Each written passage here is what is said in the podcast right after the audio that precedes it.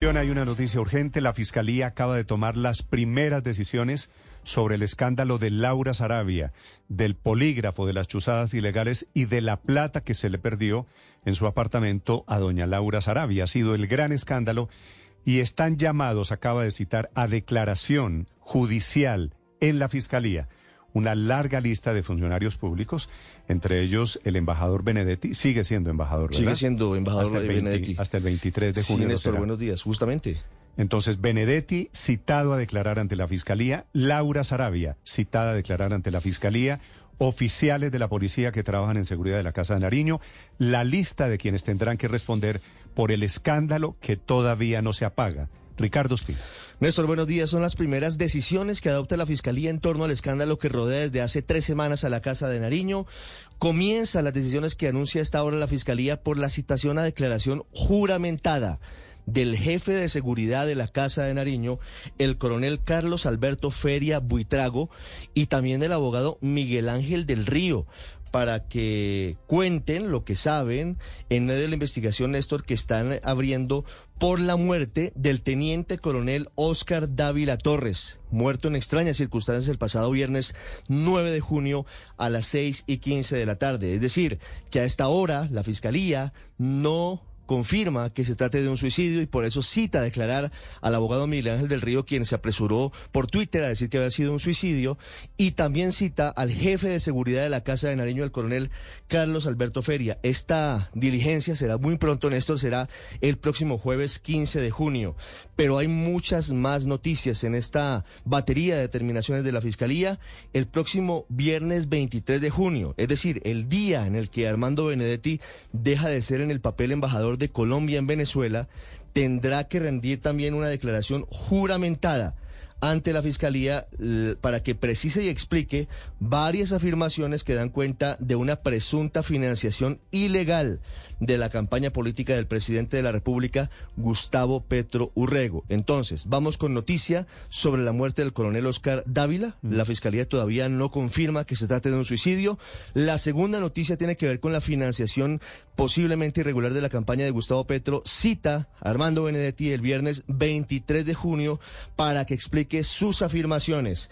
Además de eso, Néstor, hay otras tres citaciones. Cita a entrevista a la ex jefe de gabinete de la presidencia, Laura Sarabia, dentro de la investigación que se pierde, que se adelanta por la pérdida del dinero en su, en su oficina, en su casa, eh, específicamente en su lugar de residencia. Esa es una investigación adicional y aparte, Néstor, que adelanta la Fiscalía y por eso Laura Sarabia será escuchada en diligencia de entrevista el jueves 22 de junio. Y aquí vienen otras dos aristas de todo este episodio. Ojo porque por el posible uso irregular del polígrafo al servicio de la Presidencia de la República hay dos líneas de investigación. La Fiscalía busca establecer si hubo delitos como abuso de autoridad, peculado por uso, entre otros. En una de esas líneas de investigación fueron citados a interrogatorio el capitán Elkin Augusto Gómez, comandante jefe de la oficina de polígrafo, que queda en, eh, eh, el edificio Galán al frente de la presidencia, fue citado a interrogatorio también el intendente John Alexander Sacristán Bor, que es poligrafista. Ojo en esto porque aquí también hay noticia, fue citado a interrogatorio el coronel Carlos Alberto Feria, mm. el jefe de seguridad de la Casa de Nariño. Es decir, que el coronel Feria ha sido citado a interrogatorio por el posible uso irregular del polígrafo y fue citado a entrevista por la muerte del coronel Oscar Dávila el pasado viernes. Por otra parte, la fiscalía cita a Harold Rondón, que fue el conductor de la UNP, que llevó a la, a ex niñera de Laura Sarabia, Marel Bismesa, desde su casa hasta la presidencia de la República.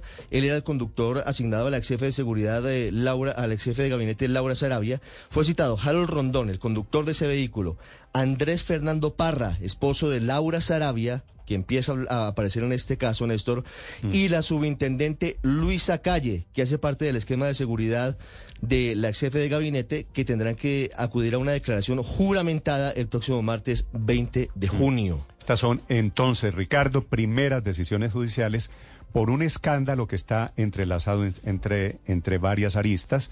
La última de ellas, la muerte, la muerte del coronel Dávila. Tengo una duda, Ricardo. Sí, señor. Me, falta, me falta solamente una línea porque es que son demasiadas noticias, Néstor. Y es que por el caso de la interceptación ilegal de los teléfonos de la niñera de Marel Bismesa y de la empleada doméstica de Laura Sarabia, La Fiscalía indaga posibles delitos de fraude procesal, falsedad en documento público y violación ilícita de comunicaciones. Por este caso, la Fiscalía cita interrogatorio al capitán Carlos Andrés Correa el próximo jueves 15 de junio. Es decir, hay decisiones judiciales, por lo menos citaciones en todos los episodios que rodean este caso que desde hace tres semanas acude a la Casa de Nariño. Mi duda es la siguiente, Ricardo. El Instituto de Medicina Legal depende de la Fiscalía. Sí, señor. ¿Cierto? Sí. Y es el Instituto de Medicina Legal, no el ministro de Defensa, no el presidente de la República, quien tiene los instrumentos para decir lo del coronel Dávila fue un suicidio o no lo fue. Si esta mañana la Fiscalía está citando a declarar a estas personas por el tema del coronel Dávila, quiere decir, la Fiscalía no tiene claro que el coronel Dávila se haya suicidado. No, Néstor, a esta hora, 6.22 minutos, no tiene definida esa hipótesis. A, no ser que no lo digan en este comunicado y más adelante salga una comunicación de medicina legal. De medicina legal, teniendo en cuenta, teniendo en cuenta que la muerte del coronel Dávila Héctor fue el viernes al finalizar la tarde, seis y pico de la tarde. Han pasado tres, casi cuatro días ya. Ya debería estar, ya deberíamos estar muy cerca del informe de medicina legal, que yo sospecho el fiscal ya lo debe conocer, ¿verdad? Habían anunciado que hoy lo... El sábado le entregaron el cuerpo del coronel a medicina legal. Entonces, 24 horas después le entregan el cuerpo del coronel. Algo muy raro.